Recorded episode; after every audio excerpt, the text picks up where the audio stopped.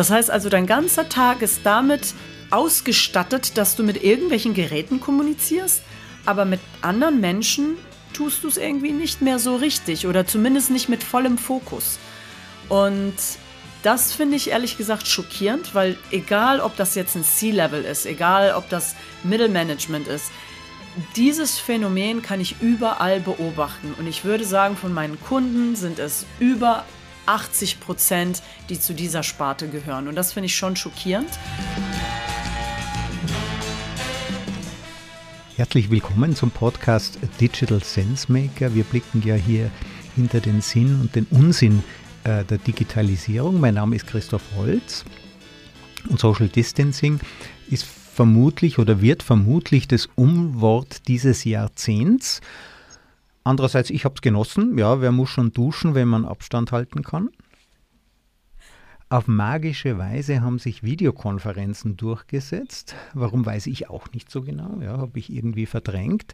Heute freuen wir uns aber alle wieder über den persönlichen Kontakt. Und seither hatte ich auch klassische Infektionen, die eigentlich hätten ausgestorben sein sollen. Aber gut. Videokonferenzen werden nun bejammert. Sie wären kein Ersatz für wirkliche Begegnungen. Aber warum eigentlich? Ja, meine Freundeskreise pflege ich mittlerweile global. Australien, Bali, Estland jeden zweiten Freitag auf Google Meet. Und ganz ehrlich, da treffe ich meine Freunde und das fühlt sich richtig echt an. Also sind echte Treffen wirklich ein Ersatz für Videokonferenzen? Und umgekehrt? Und warum nicht? Heute sprechen wir über die Schwester des Social Distancing, nämlich das Virtual Distancing. Mein Gast ist die Tanja Dresen. Sie ist Wirtschaftspsychologin mit Schwerpunkt Neuro.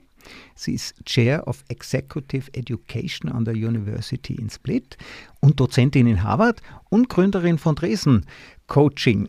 Tanja, herzlich willkommen. Hallo, vielen Dank, dass ich da sein darf. Wie hast denn du den ersten Lockdown erlebt? Hat deine Videokamera funktioniert? wie man äh, schwer gerade auch erkennen kann, das Internet ist manchmal äh, Freund und Feind zugleich. Ähm, also von daher, ja, es hat super funktioniert, aber um auf deine Frage zurückzukommen, ich habe den Lockdown ehrlich gesagt nicht sehr schlimm empfunden. Äh, anders als viele andere wahrscheinlich. Äh, kommt aber auch meinem Gemüt äh, entgegen, da ich man sagt so Einzelkind-Syndrom.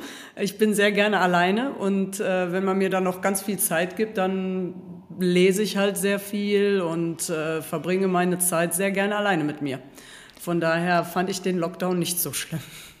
Also ich habe auch Kollegen angerufen und einer hat gesagt, wieso? Alles wie immer, ich sitze im Keller, die Kaffeemaschine funktioniert. Ja. Genau.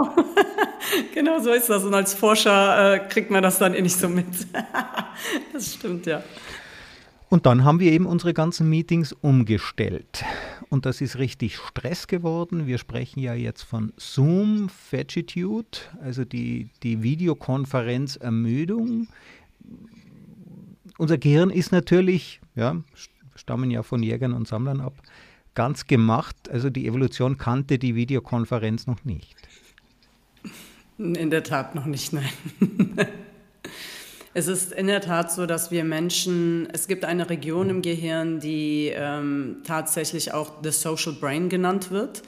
Ähm, wir Menschen sind per Geburt eigentlich dafür gemacht, in einem äh, in einem Tribe, wie man so schön sagt, zu leben, also in einer Gesellschaft, in einer Gruppe, in ähm, das ist unser Ursprungskern. Jedoch unsere Erfahrung und abhängig auch davon, wie wir das Verhältnis zu unserer Mutter hatten und wie eng das war. Ich sage ganz speziell Mutter, weil nach der Geburt ist es so, umso enger die Mutter mit dem Kind zusammen ist, wird Oxytocin ausgeschüttet. Ähm, Forschung hat herausgefunden, wenn das in den ersten Monaten nicht passiert, also angenommen, dieses Oxytocin wird nicht so ausgeschüttet, weil das Baby nicht äh, die Mutternähe bekommt, dann kann es zu einem Defekt in diesem Bereich kommen. Muss nicht. Unser Gehirn ist ja Gott sei Dank plastiz, also plastibe oder plasti, also auf jeden Fall kann es äh, Plastizität, ähm, sage ich jetzt mal, ähm, wie sagt man das jetzt so schön? Also es, es ist, plastisch, Fall, unser, Ge unser Gehirn passt, sich ja, äh, passt sich ja neuen Dingen an. Ja, also wir haben nicht. Korrekt. Äh, ja, also wir haben den Nachteil, wir können nicht sofort stehen und davonlaufen wie ein Pferd ja, oder sofort fressen ja. wie andere Tiere. Wir brauchen ja. ähm, Jahrzehnte, zumindest viele Jahre, bis sich unser Gehirn entfaltet, aber dadurch sind wir Korrekt. natürlich auch ziemlich klug. Genau. Richtig.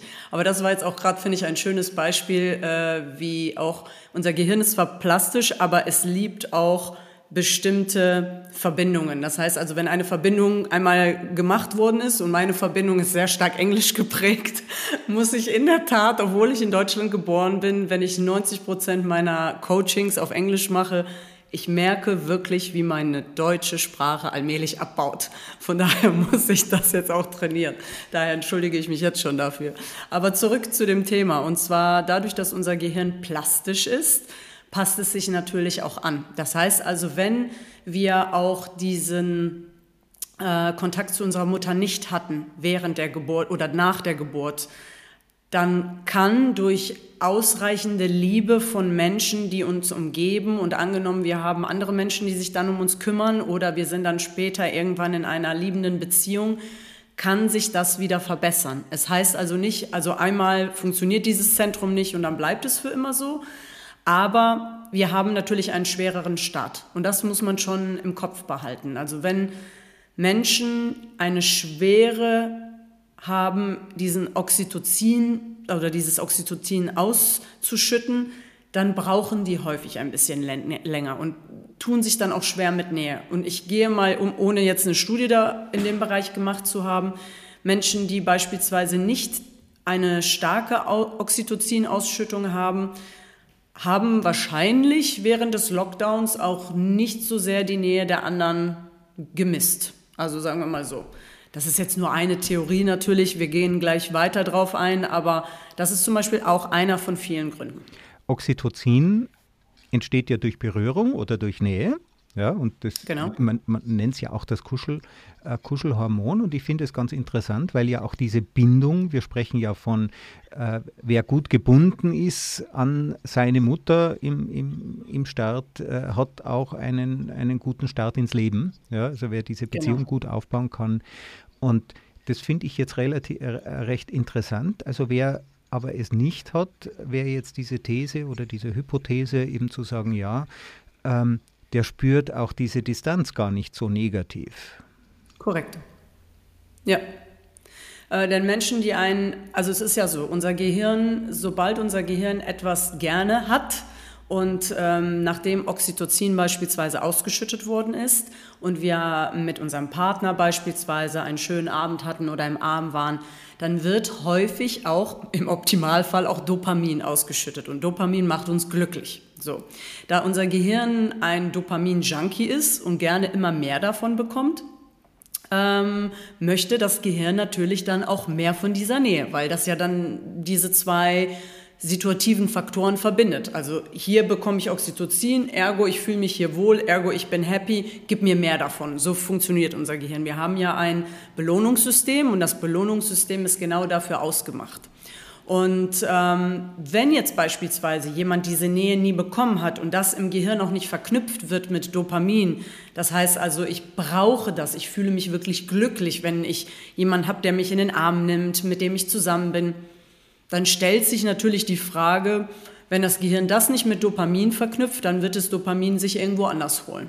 Okay. Jetzt könnte also, man natürlich auch, die Frage könnte ich mir jetzt gerade selber stellen, warum ich niemanden vermisst habe während des Lockdowns. Aber okay, ein anderes Thema. Ja, wir sind ja gesteuert durch diese Hormone und das Dopamin, das lässt uns ja auf die Suche gehen, das macht uns neugierig. Ja, äh, Korrekt. Das ist, ist das Hormon der Vorfreude. Ja, also Vorfreude macht ja oft glücklicher als äh, das eigentliche Ereignis dann am Ende. Und jetzt sind wir also plötzlich abgeschirmt, äh, wir sind plötzlich getrennt von den anderen. Äh, wie verändert sich dann die Beziehung? Also ist es wirklich, oder ich, ich, ich fange mit einer Erzählung aus, aus meinem Umfeld an. Ich habe äh, mhm. Anfang des Lockdowns ging der australische Dollar sehr nach unten. Das war für mich mhm. eine tolle Gelegenheit, in ein australisches Startup zu investieren. Mhm. Das war der beste Freund eines ehemaligen Mitarbeiters von mir, mit dem ich mich immer noch regelmäßig austausche. Wir kooperieren regelmäßig und daher habe ich auch das Vertrauen gehabt, dort zu investieren. Aber ich habe gesagt, okay, ja, ähm, Vertrauensaufbau geht eben jetzt nicht. Man kann nicht nach Australien fliegen und das wäre ja sowieso ein Stück gewesen. Seither haben wir jetzt seit zweieinhalb Jahren eine Videokonferenz jeden Mittwoch um neun, jeden zweiten Mittwoch um neun. Gelegentlich mhm. fällt das aus und wir sind da jetzt nicht besonders strikt. Nur diesen Menschen habe ich jetzt besser kennengelernt als viele meiner Bekannten. Ja, wir haben mhm. uns über alles getauscht. Er hat mittlerweile eine Trennung hinter sich, ich eine Depression. Also wir haben uns da drüber geholfen gegenseitig, obwohl wir uns nie begegnet sind. Ist das, gibt es sowas nur bei IT-Nerds, die sowieso ein bisschen kommunikationsgestört sind? Oder, oder wie erklärt sich das, dass es trotzdem funktioniert, aber länger dauert? Ähm, nein, das gibt es auch bei Nicht-IT-Nerds, denn wir haben auch Geschichten gehört von äh, Leuten damals, die sich Briefe geschrieben haben und sich ineinander verliebt haben. Also das funktioniert natürlich auch. Es ist nicht unbedingt der ausschlaggebende Faktor, dass ich mit dieser Person in einem Raum bin, damit ich der Person vertraue oder dass ich diese Person liebe oder sie schätze. Das ist es nicht. Nur wie du das gerade so schön beschrieben hast, es dauert alles ein bisschen länger. Denn unser Gehirn, was es macht, sobald es auf, einem, auf einen anderen Menschen trifft, versuchen wir erstmal einzustufen. Im Englischen finde ich das so schön, man sagt In-Peer Group Member oder Out-Peer Group Member. Also ist das jemand, mit dem ich kann und mit, oder der tendenziell mein Feind sein könnte. Das kommt natürlich aus der Steinzeit, indem wir ganz klar kategorisieren müssten, bringt mich diese Person eventuell um oder kann ich sie mit in die Höhle nehmen? Also daher kommt das. Und wenn wir jetzt auf jemanden treffen und finden diese Person sympathisch, dann passiert das häufig in Sekundenschnelle. Und unser Gehirn ist so schnell, beziehungsweise unsere Augen bekommen Informationen von Stimme, von äh, Haltung, von Gestikulation, von wie, wie ich überhaupt, äh, also wie diese Person mir gegenübertritt. Und all diese Informationen werden in so einer Blitzesschnelle von unserem Gehirn verarbeitet und dann mit Daten abgeglichen, die wir schon irgendwo gesammelt haben. Das heißt also, unser Gehirn gleicht ab mit, habe ich schon mal eine Person getroffen, die ähnlich war oder die sich ähnlich benommen hat oder die blond war oder, oder Ding, egal was es ist, unser Gehirn gleicht ab. Und in kürzester Zeit wissen wir dann oder haben zumindest ein Gefühl, wissen tun wir nichts, aber wir haben ein Gefühl von ja, diese Person ist mir sympathisch oder nein, ich möchte mit dieser Person nichts zu tun haben. Und das ist dieses In-Peer, Out-Peer Group Member. Okay. Wenn wir natürlich jetzt über Digitalisierung, wie wir beide uns jetzt unterhalten, fehlt meinem Gehirn natürlich, ich sage jetzt mal ungefähr na, 60 Prozent Information von dir. Ich sehe deine Arme nicht, ich sehe nicht, wie groß du bist, ich sehe nicht, wie du deine Füße hältst. Ich sehe sehr wenig von dir. Ich sehe nur dein Gesicht. Klar, Mimik ist schon wichtig, aber ich brauche eine Weile, um quasi einzuschätzen, ist diese Person eine Person, mit der ich kann oder nicht. Und dann erst passieren die anderen Dinge. Nachdem wir diese Einstufung im Gehirn getroffen haben, kommt dann die nächste Stufe von, kann ich dieser Person denn vertrauen? Also das, was ich sage, ist das etwas, was diese Person eventuell gegen mich verwenden könnte oder nicht? Und natürlich, wenn ich jetzt, du kennst vielleicht das schöne Beispiel, wenn wir jemanden kennenlernen und derjenige hat einen guten Eindruck hinterlassen, denn es gibt ja auch Menschen auf dieser Welt, die sehr gut darin sind, einen guten Eindruck zu hinterlassen, obwohl sie nicht gerade die besten Menschen sind, ähm, weil die vielleicht viel Training genommen haben, Rhetoriktraining, die wissen einfach, wie die sich verhalten sollen.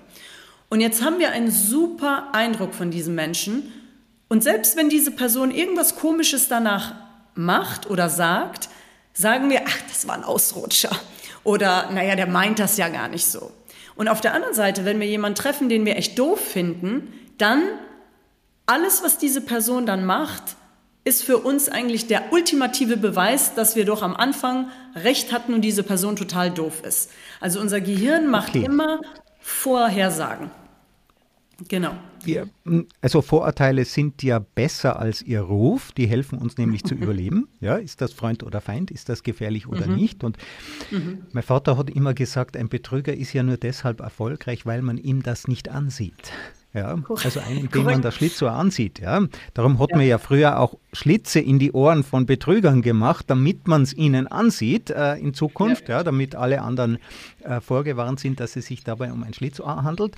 Jetzt, äh, wir sprechen ja auch davon, den kann ich gut riechen. Das geht natürlich überhaupt ja, nicht. Also es gibt eine Folge in meinem Podcast über Riechen äh, ähm, äh, Videokonferenz zum Riechen, aber das ist eine ganz andere, äh, sehr clevere Lösung. Da hat man kleine Duftkerzchen äh, äh, oder Duftaveolen, wo man bestimmte Emotionen herbeiführen kann.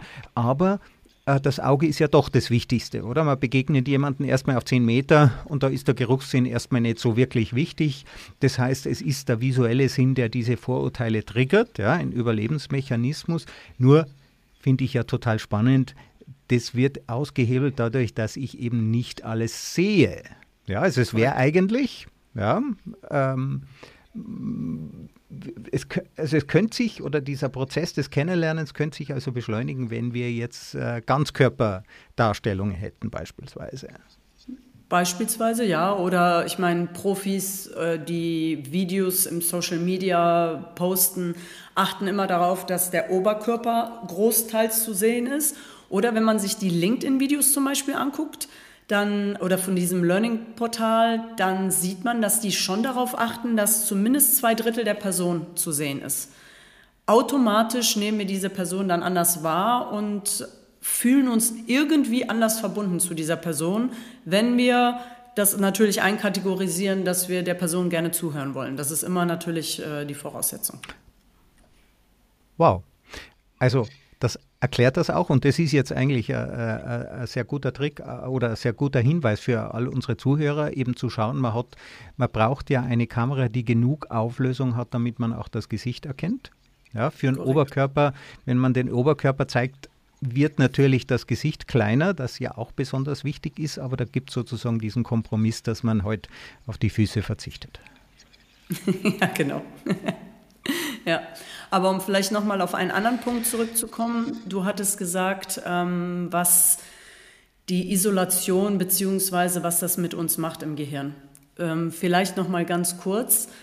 Es hat Forschung an der Stanford University herausgefunden, dass Isolation zur Folge hat, dass ein bestimmtes Molekül sogar vom Gehirn produziert wird und dieses Molekül wiederum verursacht, dass wir uns nicht gut fühlen. Und umso mehr wir von diesem Molekül haben, fühlen wir uns nahezu sogar depressiv. Ähm, das heißt also, unabhängig dessen, ob ich eine Person bin, die, ich sage jetzt mal, Oxytocin nicht gewohnt ist oder gewohnt ist, dieses Molekül konnten die bei allen nachweisen. Und das finde ich schon sehr bemerkenswert, weil das wusste die Forschung vorher nicht, dass es da ein ganz spezielles Molekül wird, das tatsächlich ausgeschüttet wird, wenn wir in kompletter Isolation leben. Was ähm, auch häufig, wenn man sich anschaut, Gefangene, wenn die in kompletter Isolation sind und niemanden, noch nicht mal Gefängniswärter sehen, man kann richtig beobachten, dass diese Menschen komplett verrückt werden nach einer Zeit. Also deren Gehirn fängt an zu ähm, ähm, also, ähm, Halluzinationen zu haben. Und ähm, diese Menschen haben eine totale Wesensveränderung. Und einige, die von der Gefängnisisolation wiederkommen, berichten, dass sie nie wieder ihre eigentliche Persönlichkeit zurückerlangen also haben. Und das finde ich schon echt schockierend. Tanja, was, ja. was empfiehlst du äh, Menschen, die also jetzt Videokonferenzen machen oder selber Videos aufzeichnen? Was gibt es denn da für Möglichkeiten zu schauen, dass man seine Körpersprache, dass man doch als ganze Person herüberkommt, damit man als vertrauenswürdig eingestuft werden kann. Denn wenn man kommuniziert, braucht man natürlich Vertrauen. Ja, und man möchte ja auch was vermitteln, man möchte Kompetenz vermitteln. Was empfiehlst du denn den, äh, äh den Menschen da? Also ich würde zweierlei empfehlen. Das eine ist eine Perspektive zu weg, also eigentlich Perspektivenwechsel. Das eine ist, dass man so viel vom Körper zeigt wie nur möglich. Bedeutet, dass die andere Person die Möglichkeit hat, meine Arme zu sehen, meinen Oberkörper zu sehen. Das ist mit das Wichtigste, denn unsere Arme unterstützen häufig das, was wir sagen. Und dann aber, was auch ganz viele Leute berichten, ist, dass es ihnen wichtig ist, dass sie die Augen gut erkennen können. Also die Augen sprechen ja häufig auch Bände und wenn wir die Augen eines anderen nicht erkennen können, wir kennen das, wenn vielleicht jemand eine sehr dunkle Sonnenbrille hat, haben wir auch Schwierigkeiten zu erkennen, ja, wie guckt dieser Mensch eigentlich gerade? Und äh, demnach, wenn ich jetzt professionelle Videos beispielsweise drehen würde, würde ich immer darauf achten, dass es eine Perspektive gibt mit meinem ganzen Körper und eine Perspektive, wo ich vielleicht ein bisschen näher mit meinem Gesicht bin, dass man meine Gesichtszüge genau erkennen kann. Ja, das ah, würde ich tun. Das ist clever. Also man kann ja durchaus zwischen zwei Webcams wechseln. Das ist ja auch nicht Korrekt. wirklich so teuer.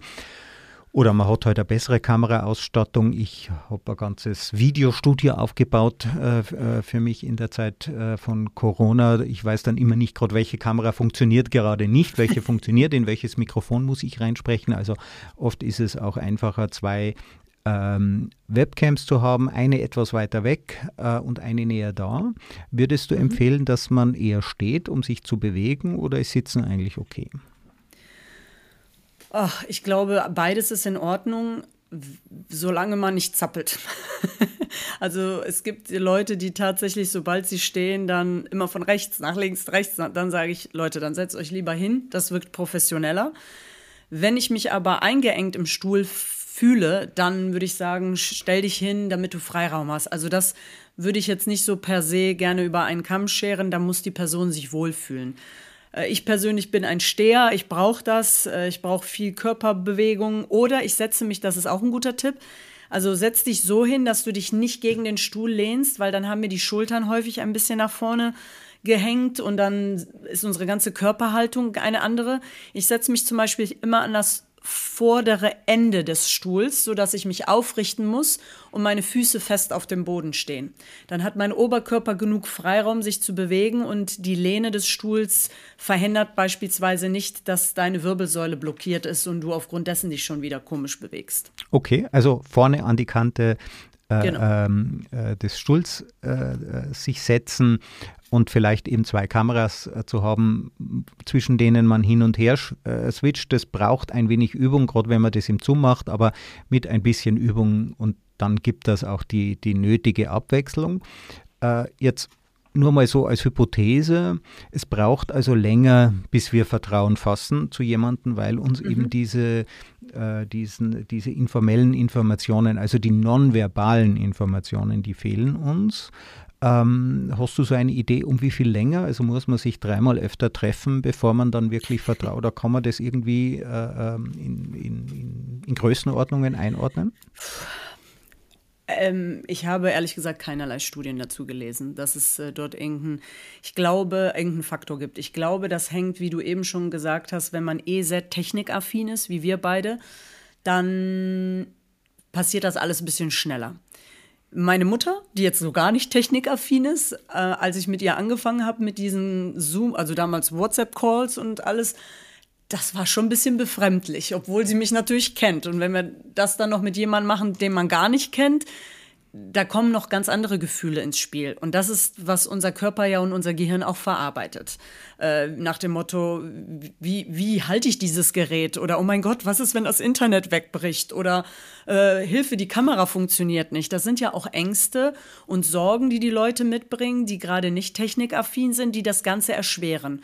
Und umso mehr unser limbisches System damit zu tun hat, wie wir uns fühlen, vielleicht unsere Ängste gerade verarbeitet, umso weniger können wir diesen Prozess des Kommunizierens mit der anderen Person, die irgendwo vielleicht auf der anderen Welt sitzt, können wir gar nicht so wirklich wahrnehmen als etwas Schönes.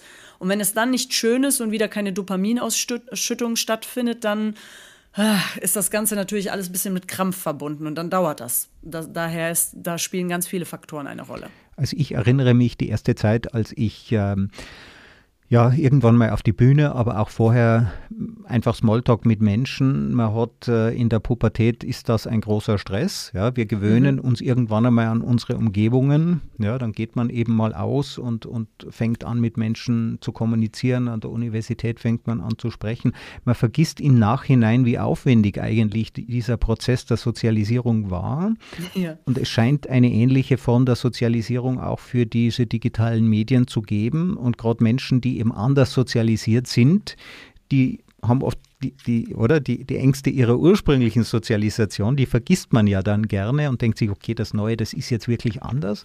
Aber daraus würde ich ja schließen, wenn man dem eine Chance gibt, ja, wenn man sich wirklich damit auseinandersetzt und nach der 10., der 20. Videokonferenz, ja, hat man dann auch irgendwann mal die Technik im Griff und irgendwann entspannt man sich auch und ab da sollte das eigentlich dann relativ gleichwertig sein, oder?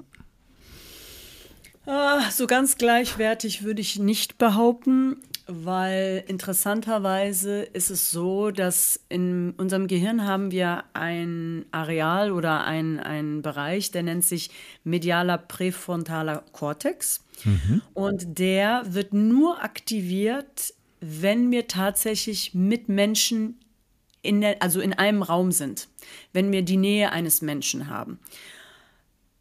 Inwiefern der wirklich oder wann der aktiviert wird in so Zoom-Calls oder Videocalls, muss ich sagen, ist mir noch nicht bekannt, denn es gibt nur Forschung, die mir bis dato bekannt ist, die zeigt, dass solange wir mit Geräten in Kontakt sind und Geräte können das Telefon sein, kann unser Computer sein, erkennt unser Auge und unser Gehirn verarbeitet erstmal primär, dass wir mit diesem Gerät irgendwie was machen und dass wir ein Gerät in der Hand haben und dass eigentlich die Kommunikation mit diesem Gerät stattfindet.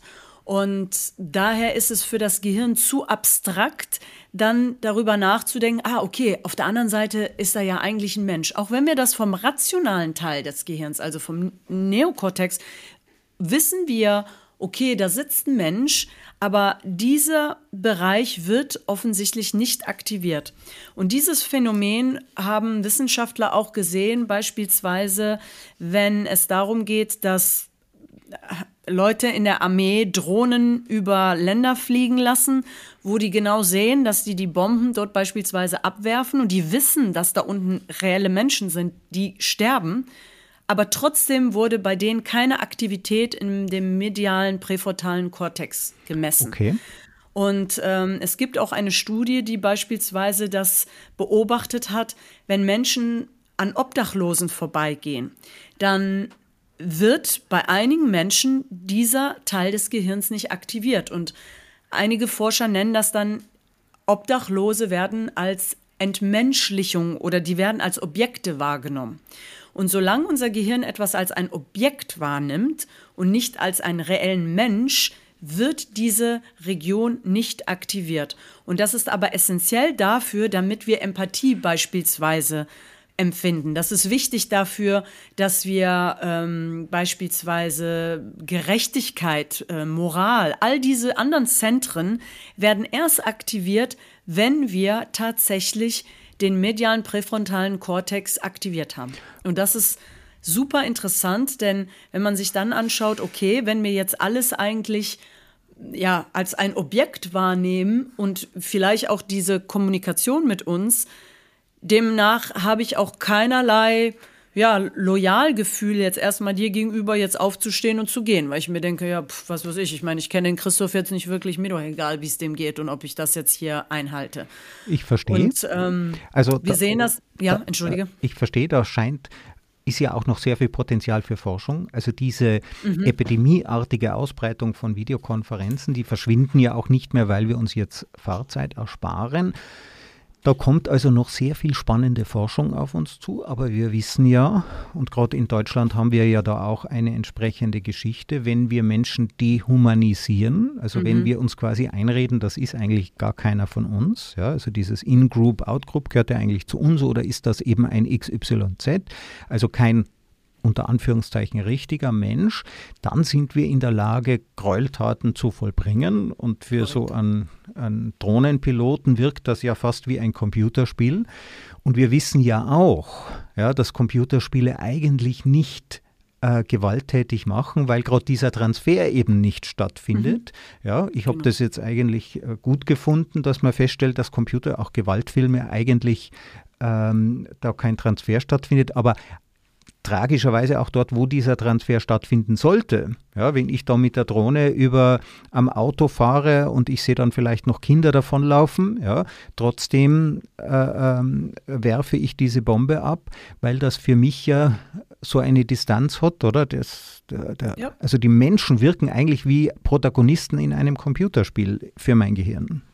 Absolut. Und das ist auch genau das, was wir bei den ganzen Dating-Apps beobachten.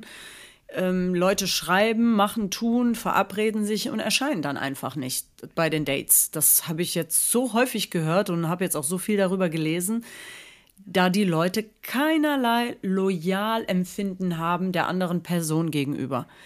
Und viele sagen immer, ich verstehe das nicht, warum verhalten die sich so? Ich war doch so nett und äh, wir haben nett gechattet und es war alles super.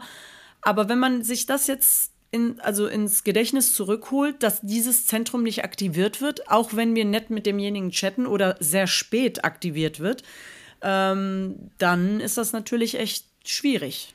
Äh, und dann muss man sich das vielleicht auch alles nochmal nüchterner überlegen. Ja, also ich meine, vielleicht ist auch besser, dass diese Person, wenn sie so drauf ist, auch lieber nicht erscheint. Wir sehen ja andererseits, dass, ähm, ich weiß nicht, 30 Prozent aller Beziehungen entstehen mittlerweile über solche Dating-Apps und angeblich ja. sinkt sogar die Scheidungsrate.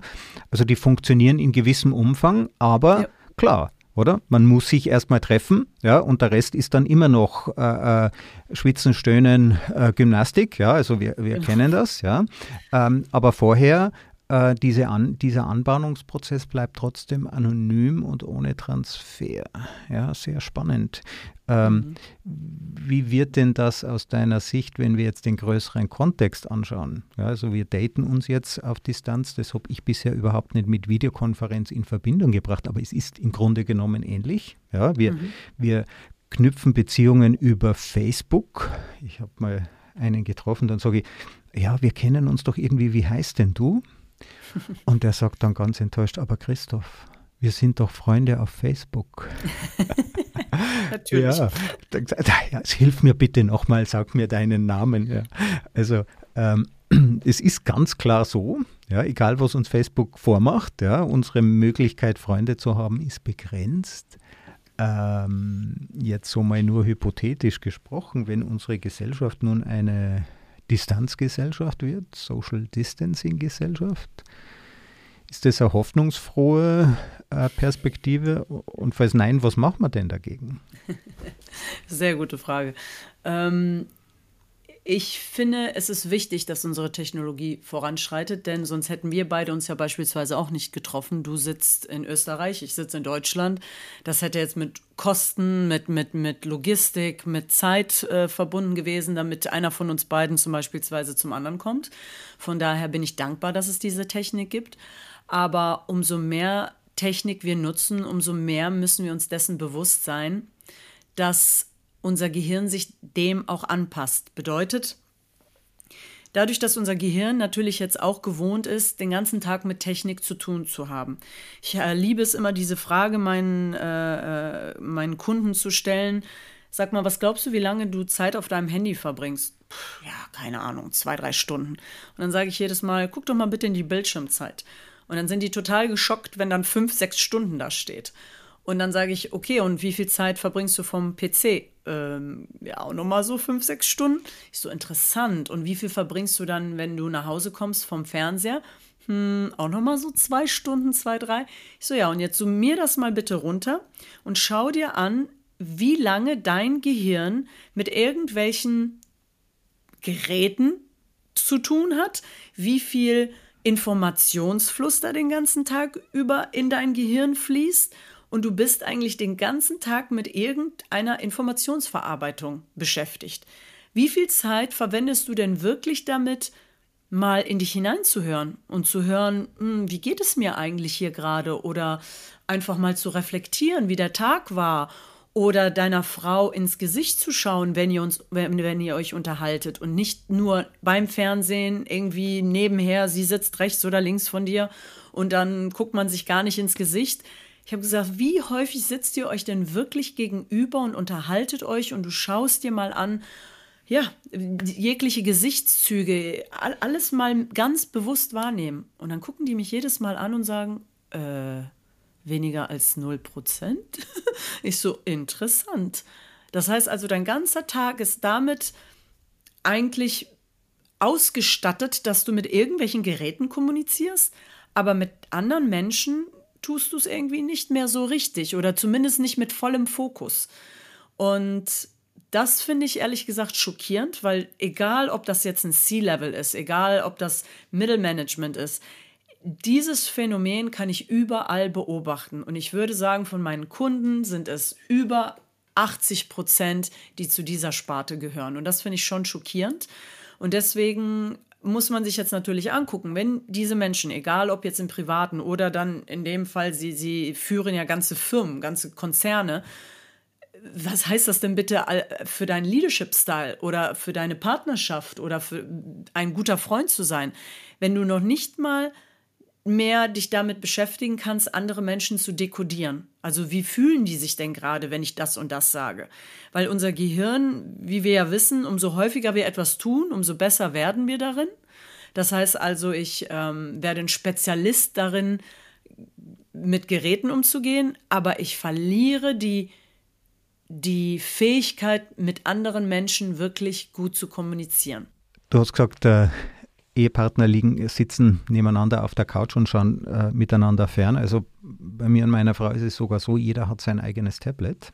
Ich habe die Kopfhörer auf und äh, ich gucke ja schrecklich gern diese Actionfilme, aber auch auf YouTube äh, interessante Vorlesungen, abends nochmal eine Stunde äh, und meine Frau eben andere Dinge, ja, da geht es dann eher um das britische Königshaus. Ähm, aber sie steht dazu ganz diszipliniert oder weitgehend diszipliniert, ist für mich klar, wenn meine Frau das Schlafzimmer betrifft, nehme ich die Kopfhörer ab, frage, ist alles klar, dann führen wir ein kurzes oder ein längeres Gespräch oder was sich daraus ergibt. Manchmal sind wir beide müde, ist auch klar. Äh, und meine Frau ist Ärztin, wenn die äh, in der Früh aus dem Dienst kommt und ich Zeit habe, dann bereite ich das Frühstück vor und dann schauen wir, dass wir ganz bewusst, oder sie ruft mich auch an und sagt, geh mal einen Kaffee trinken. Wir ähm, ja, man könnte es fast als Dating bezeichnen. Wir machen ganz konsequent, pflegen wir unsere Kommunikation. Ich bringe auch die Kinder immer ins Bett und da schaue ich, dass ich für jedes Kind noch mal eine halbe Stunde, Stunde Zeit habe. Dann sprechen wir auch miteinander. Aber ich glaube, das geht nur noch, wenn man sich dem wirklich bewusst ist, diesem Medienkonsum und wirklich ganz, ganz konsequent, äh, äh, äh ganz konsequentes Gespräch miteinander sucht.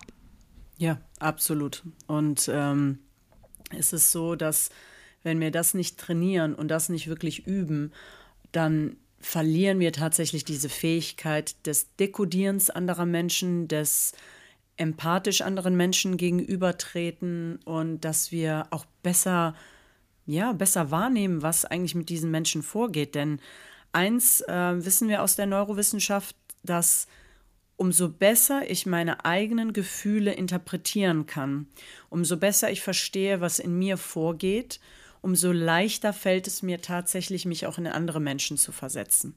Und dazu gibt es, finde ich, eine richtig tolle Studie.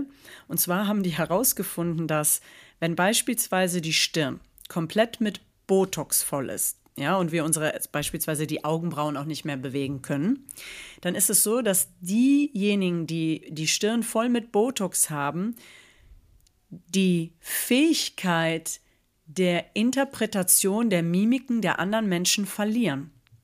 Denn unser Gehirn, wenn es keine Informationen von unserem eigenen Gesicht bekommt, also in dem Fall von der Stirn, und wir verschiedene Mimiken damit ausdrücken können, im Sinne von, ich bin wütend, ich bin traurig, ne, Augenbrauen gehen zusammen, Augenbrauen gehen hoch.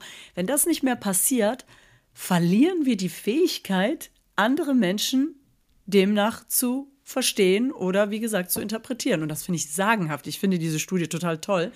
weil das zeigt ganz banal, wie wichtig es ist, dass wir unsere eigenen Gefühle und Gedanken verstehen können. Und solange wir das nicht können und solange wir keine Zeit mehr mit uns selber verbringen und mit selber verbringen meine ich auch mal wirklich sich irgendwo hinsetzen oder spazieren gehen ohne irgendein Handy in der Hand, ohne irgendein Gerät in der, in der Nähe. Wenn wir das nicht mehr machen, dann verlieren wir essentiell einen großen Teil von uns selbst. Und ähm, gut, es ist ja nicht ohne Grund, dass Coaches boomen und dass äh, dieses ganze Business boomt von Persönlichkeitsentwicklung, Life-Coaching, Executive Coaching, was es da nicht alles gibt.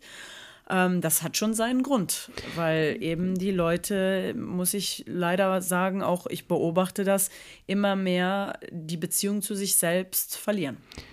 Die Psychologie hat ja große Fortschritte gemacht in den jetzt letzten vielen Jahrzehnten, seit 100 Jahren, 150 äh, Jahren vielleicht. Also wir verstehen uns objektiv besser. Wir haben diese Studien, die ist mir, diese eine Studie ist mir auch schon untergekommen.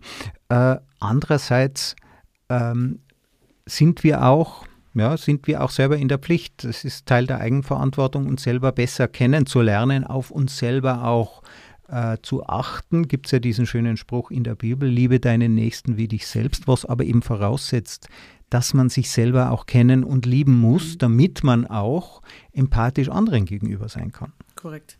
Ja, richtig. Wobei da muss ich auch sagen, äh, schön, dass du diesen Spruch der Bibel gewählt hast. Ähm, es gibt ja noch den anderen Spruch, äh, behandle andere Menschen so, wie du behandelt werden möchtest. Und der ist aus, Neuropsycholo aus neuropsychologischer Sicht, äh, ja, ich sag jetzt mal anzuzweifeln. Denn nur weil ich beispielsweise in einer gewissen Art behandelt werden möchte, darf ich nicht davon ausgehen, dass andere Menschen das auch so möchten. Und es ist ein Trugschluss zu denken, dass andere Menschen genau die gleiche Form von Wertschätzung brauchen oder Aufmerksamkeit oder eine gewisse Art, wie man miteinander redet. Das sehe ich auch häufig, dass viele Leute denken, naja, ich verstehe nicht warum, ne? oder ich, äh, ich möchte ja auch nicht so behandelt werden oder ich äh, würde das ja auch nie so machen.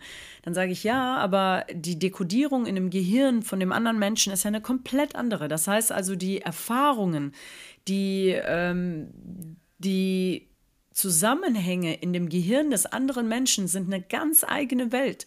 Und ergo hat dieser Mensch einen ganz anderen Blickwinkel und eine andere Sicht auf die gleiche Situation, auf die gleiche Welt.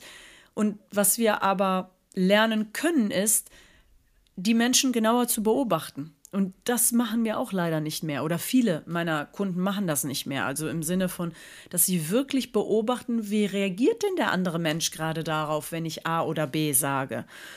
Und dann könnte man ja, wenn man wirklich interessiert ist, den anderen zu verstehen, auch mal Fragen stellen. Hingegen muss ich sagen, ich beobachte häufig, wenn man mich auch hinzuzieht, ähm, beispielsweise wenn es in Vorständen nicht so gut läuft, dann ziehen die mich hinzu und sagen, ja, Frau Dresen, setzen Sie sich doch einfach mal dazu und, und dann werden Sie sich ja selber ein, äh, ähm, einen ähm, Blick oder beziehungsweise dann werden Sie selber sehen, was hier nicht funktioniert.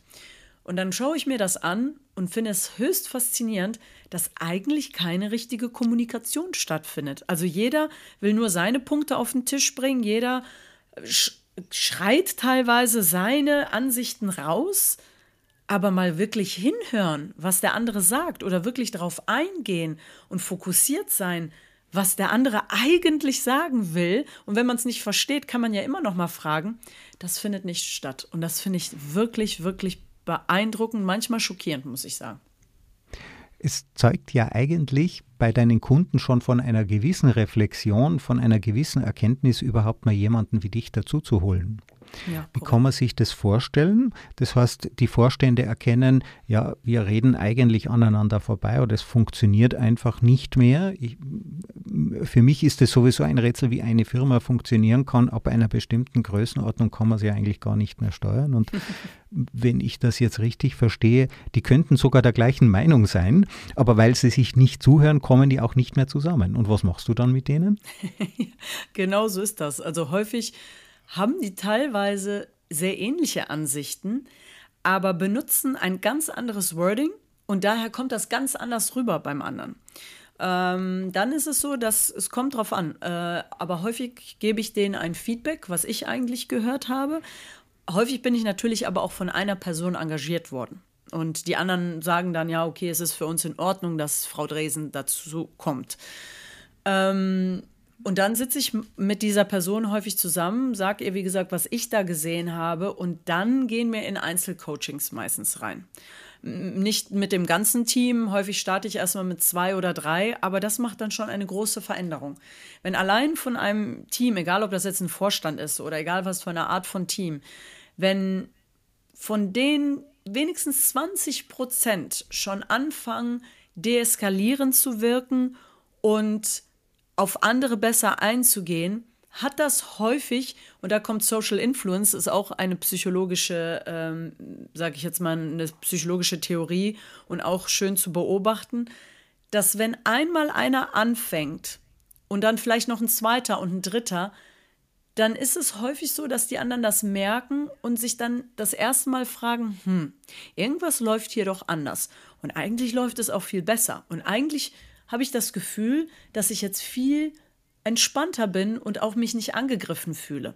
Und dadurch haben wir dann so eine Art Schneeballeffekt, dass die anderen dann anfangen, auch darüber nachzudenken und irgendwann ändert sich die Kommunikation unter denen auch. Ist natürlich auch immer ganz wichtig, zu sagen, es kommt auf den Eskalationsfaktor an. Wenn zum Beispiel ein Team schon komplett eskaliert ist, funktioniert das leider nicht so einfach. Wenn aber einfach nur Misskommunikation stattfindet, dass die Leute nicht mehr richtig miteinander sprechen können, ist da es oder es ist einfacher, das umzukehren. Ist etwas schon mal komplett eskaliert, dann, dann sage ich jedes Mal, äh, herzlichen Glückwunsch, das wird nichts, was wir über Nacht ändern werden. Also das ist dann schon mhm. echt harte Arbeit, wenn, wenn es überhaupt noch möglich ist in einigen Fällen, muss ich sagen. Also während meiner ganzen Zeit als aktiver Unternehmer hatte ich Coaches, weil für mich klar war, ich kann nur mit einem hoffentlich objektiven Feedback auch ein guter Unternehmer, ein guter Vorgesetzter, eine gute Führungskraft sein. Begonnen hat das natürlich mit der ersten Krise. Da habe ich einfach mal gemerkt, okay, da komme ich jetzt nicht mehr weiter. Aber für mich ist es zu einem Hygienefaktor geworden. Also so wie man jedes halbe Jahr zum Zahnarzt geht, auch wenn nichts weh tut, um einfach mal nachzuschauen, ob noch alles passt, bevor es eskaliert. Hm. Nee, find, ehrlich gesagt finde ich das wichtig und essentiell. Problem ist nur, dass in vielen Köpfen, gerade noch bei der älteren Generation hier in Deutschland, und ich selber bin ja überwiegend im Middle East unterwegs, also ich habe kaum Kunden hier in Deutschland, ist das Mindset noch, hm, das ist irgendwas Komisches. Coaching, das ist so ein bisschen irgendwas mit Kopf und das ist wie Psychotherapie. Da ist man bestimmt krank, wenn man sich einen Coach holt. Also das Mindset ist noch nicht bei allen angekommen. Und ich finde, du hast ein großartiges Mindset, wenn du sagst, das ist ein Hygienefaktor. Denn ich persönlich sehe das auch so. Ich habe während meiner Zeit als Top Executive habe ich boah, bestimmt drei oder vier Jahre lang immer wieder Coachings genommen. Bin sogar auch mal in Therapie gegangen, als ich knapp am Burnout vorbei bin. Also ich finde, unser Gehirn ist etwas, was wir genauso updaten müssen und vielleicht auch nochmal, wie du gesagt hast, einen objektiveren äh, Blick von jemand anderen drauf zu werfen. Ich finde das ganz essentiell. Also ja, ja definitiv. Konfuzius soll ja angeblich gesagt haben, wer kein Burnout kennt, hat sich nicht richtig angestrengt. genau das hat er gesagt. ja, genau. ja, wie hast du denn für dich selber entdeckt, dass dieses Coaching, dass die Psychologie, dass das das richtige Ding ist für dich? Ehrlich gesagt hat das in sehr, sehr jungen Jahren bei mir angefangen. Ich war damals Athletin, also ich war ähm, als Tischtennisspielerin damals in der deutschen Auswahl sogar. Und ähm, habe es aber ehrlich gesagt nie wirklich weit geschafft. Also ich wurde zumindest ausgewählt, so weit bin ich gekommen. Ähm, habe es aber dann im Spiel nie richtig weit gebracht, obwohl die mich im Training gesehen haben und als das absolute Talent eingestuft haben. Aber im Nachhinein muss ich zugeben, und das habe ich dann relativ früh auch erkannt, dass mein Kopf nicht mitgemacht hat. Ich hatte so viele Ängste. Ich hatte so viel, sobald es dann in Richtung Wettkampf ging, habe ich ein Tischtennis gespielt, was ein Witz war. Da, da hätte, glaube ich, jemand, der gerade mit Tischtennis angefangen hat, besser gespielt. Und das hat sich bei mir immer wiederholt, immer wiederholt. Und ich bin damals nicht aus dieser Schleife rausgekommen, zumal man muss sagen, das war, jetzt gebe ich zu, wie alt ich bin, Ende der 80er, Anfang der 90er, war das jetzt nicht gang und gäbe, dass man einen Mentaltrainer an seiner Seite hat. Und ja, dieses Thema hat mich aber über die Jahre trotzdem immer wieder beschäftigt und mein erstes Studium war Sportwissenschaften aber mit dem Schwerpunkt Psychiatrie und dann später Psychologie und habe dann auch meinen Trainer, also Mentaltrainer gemacht und meinen Sporttherapeuten in Psychiatrie, weil ich für mich erkannt habe, wenn dein Gehirn nicht mitmacht, dann macht dein Körper sowieso nicht mit. Also dein Gehirn ist die Zentralstelle, die deinem Körper sagt, wie er sich zu verhalten hat. Und wenn du das nicht alles im Butter hast, dann funktioniert gar nichts. Und deswegen habe ich mich sehr früh schon mit diesem Thema Gehirn auseinandergesetzt. Und nachdem ich dann eine Weile im Mentaltraining unterwegs war, äh, habe ich dann auch in der Forschung angefangen am Psychologischen Institut an der Sporthochschule in Köln. Und so sind die Wege dann auch Richtung Forschung gegangen, bin dann aber irgendwann in die IT gewechselt habe aber den Fuß in der Forschung immer behalten, weil ich habe dann später promoviert, auch äh, im Bereich der Wirtschaftspsychologie. Also ich bin dann von Sport weg und Richtung Wirtschaftspsychologie. Und dann habe ich mich immer mehr in Richtung Neuro, Neurowissenschaft spezialisiert, weil ich gemerkt habe, die psychologischen Theorien sind zwar alle toll und interessant, wie beispielsweise auch die ähm, Social Influence äh, Theorie und also warum verhalten wir uns in einer Gruppe beispielsweise so All das finde ich sehr logisch und schlüssig. Ich habe mich aber immer gefragt, Mensch, was passiert eigentlich im Gehirn? Also warum ist das eigentlich so? Wieso kopieren wir eigentlich das Verhalten von anderen, wenn wir in einer Gruppe sind? Also warum haben wir keine eigene Meinung zu 95 Prozent? Hm.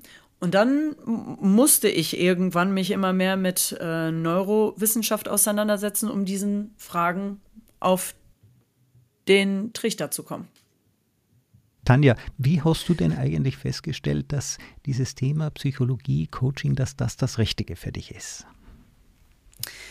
Das habe ich schon relativ früh erkannt. Und zwar, als ich als Athletin gemerkt habe, dass ich nicht weiterkomme. Im Sinne von, ich war im Training immer wunderbar, aber als es dann in Richtung Wettkampf ging, habe ich gnadenlos immer verloren. Das heißt also, ich war nicht besonders gut in den Wettkämpfen und habe es der, demnach auch nicht weit geschafft. Und irgendwann war mir dann klar, okay, meine Ängste und meine Sorgen sind so stark in den Wettkämpfen, dass ich hier einfach nicht performen kann. Und damals, Ende der 80er, Anfang der 90er, war es noch nicht gang und gäbe, dass man automatisch einen Mentaltrainer an der Seite gestellt bekommen hat. Das heißt, man war alleine mit seinen Ängsten, mit seinen Sorgen. Der Trainer war damals häufig noch ein harter Knochen. Meiner war zumindest so. Und darüber konnte man dann auch nicht reden. Und ähm, ja, das hat mich dann über all die Jahre immer weiter begleitet. Diese Frage, was wäre, wenn, was wäre, wenn ich damals keine Ängste gehabt hätte, wenn man mir das wegnehmen könnte, weil eigentlich war ich ja talentiert.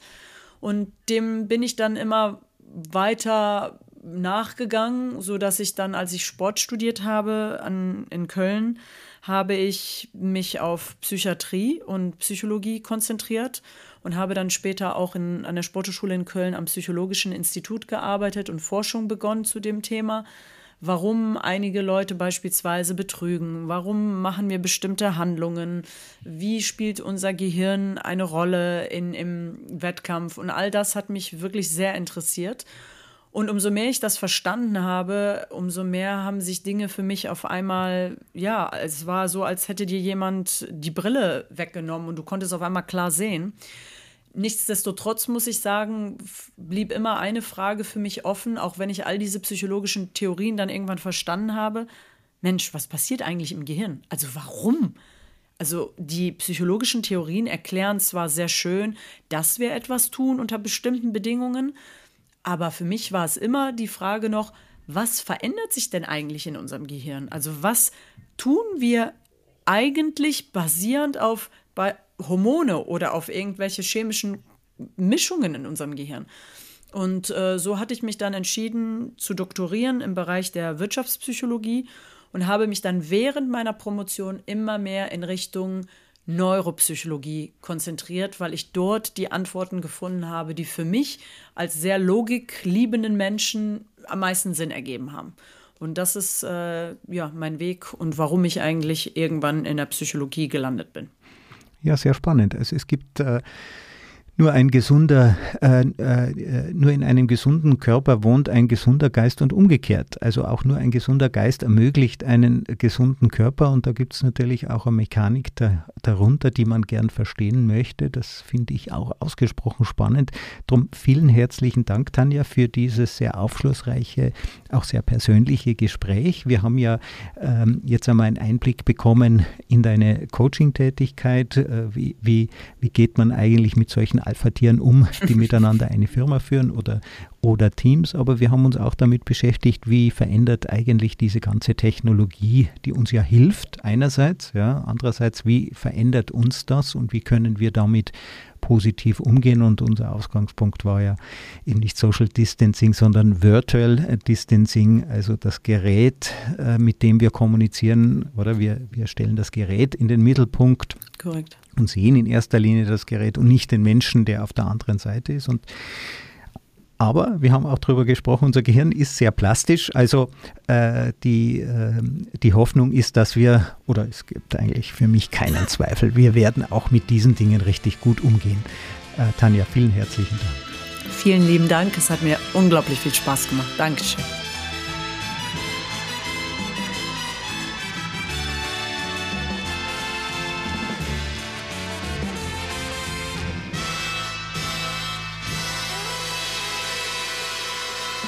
Diese Folge wurde präsentiert von Auf Wellenlänge. Www.aufwellenlänge.de